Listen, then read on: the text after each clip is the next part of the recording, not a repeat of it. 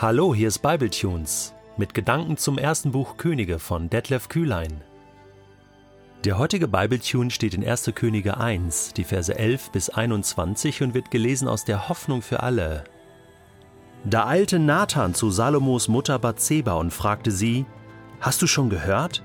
Adonia, der Sohn von Haggit, ist König geworden. Und David, unser Herr, weiß es nicht einmal. Dein Leben ist in Gefahr und auch das deines Sohnes Salomo. Darum folge jetzt meinem Rat. Geh zu König David und sag ihm, mein Herr und König, du hast mir doch geschworen, dass mein Sohn Salomo dein Nachfolger wird. Du hast gesagt, ich will, dass er einmal auf meinem Königsthron sitzt. Aber warum ist Adonia nun König geworden? Und dann, während du noch mit dem König sprichst, komme ich dazu und bestätige deine Worte. Sofort ging Bathseba zum König, der sich jetzt meistens im innersten Zimmer des Palasts aufhielt. Er war ja inzwischen sehr alt geworden und Abishak aus Schunem pflegte ihn. Bathseba betrat den Raum, verneigte sich und warf sich vor dem König zu Boden. Er fragte sie, Was hast du auf dem Herzen? Da brachte sie ihr Anliegen vor. Mein Herr, du selbst hast mir doch beim Herrn deinem Gott geschworen, dass mein Sohn Salomo dein Nachfolger wird. Du hast gesagt, ich will, dass er einmal auf meinem Königsthron sitzt. Aber was ist nun geschehen? Adonia ist König geworden, und du, mein Herr und König, weißt es nicht einmal. Er ließ sehr viele Stiere, gemästete Kälber und Schafe schlachten und hat alle Königssöhne zu einem Fest eingeladen. Auch der Priester Abjatar und dein Heerführer Joab sind dabei, nicht aber dein Sohn Salomo, der treu zu dir steht. Und nun, mein Herr und König, wartet ganz Israel gespannt darauf, dass du öffentlich deinen Nachfolger bestimmst. Wenn du jetzt nichts unternimmst, dann werden mein Sohn Salomo und ich als Hochverräter behandelt werden, sobald du gestorben bist. Denn der neue König wird seine Herrschaft durch uns bedroht sehen. Manchmal braucht es eben das beherzte und weise Eingreifen von Menschen, von Männer und Frauen, damit die Geschichte Gottes weitergehen kann. Man denkt so, ja, aber Gott kann doch selbst dafür sorgen, dass seine Geschichte weitergeht. Nun, Gott hat sich aber entschieden, dass er seine Geschichte immer mit uns Menschen schreibt. Mit Abraham, mit Mose. Ich werde mit dir sein. Wir machen das zusammen. Das ist ein Teamwork. Die Apostel in Apostelgeschichte. Gott war mit ihnen. Der Heilige Geist war in ihnen. Das war ein Teamwork. Jesus und seine zwölf Jünger. Ich sende euch, ich werde mit euch sein. Es ist immer die Geschichte Gottes mit uns Menschen, nicht ohne uns. Und deswegen braucht es uns. Wir sind einfach geheimnisvoll involviert in die Pläne Gottes.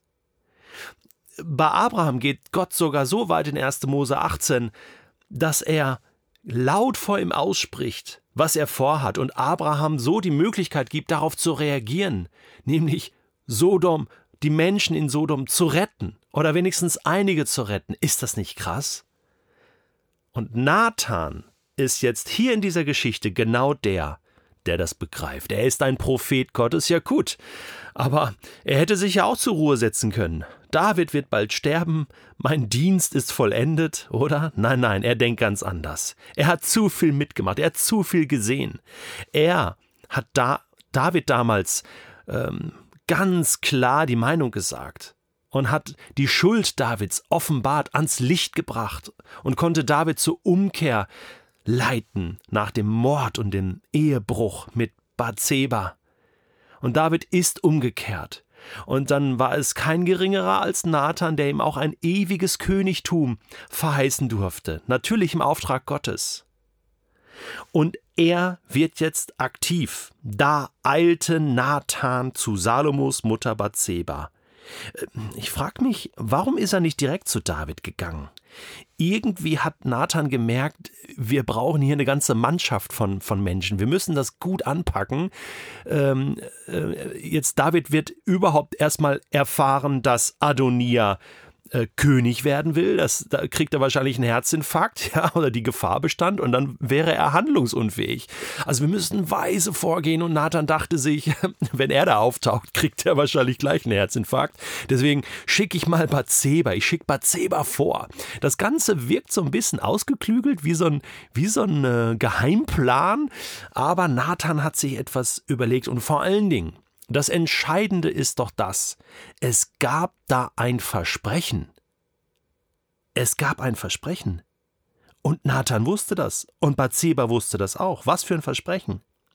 Du, David, hast doch mal gesagt, ich will, dass er einmal auf meinem Königsthron sitzt, also Salomo. Warum ist Adonia nun König geworden? Ich habe dann in den Samuel-Büchern gesucht, an welcher Stelle hat David das zu Bathseba gesagt, dass Salomo König werden soll. Ich meine, das ist ein, ein wichtiger Fakt, oder? Das entscheidet hier alles. Ich meine, auch Adonia hätte doch jetzt einfach König werden können. Ist doch auch ein Sohn Davids. Nein, anscheinend soll es Salomo gewesen sein.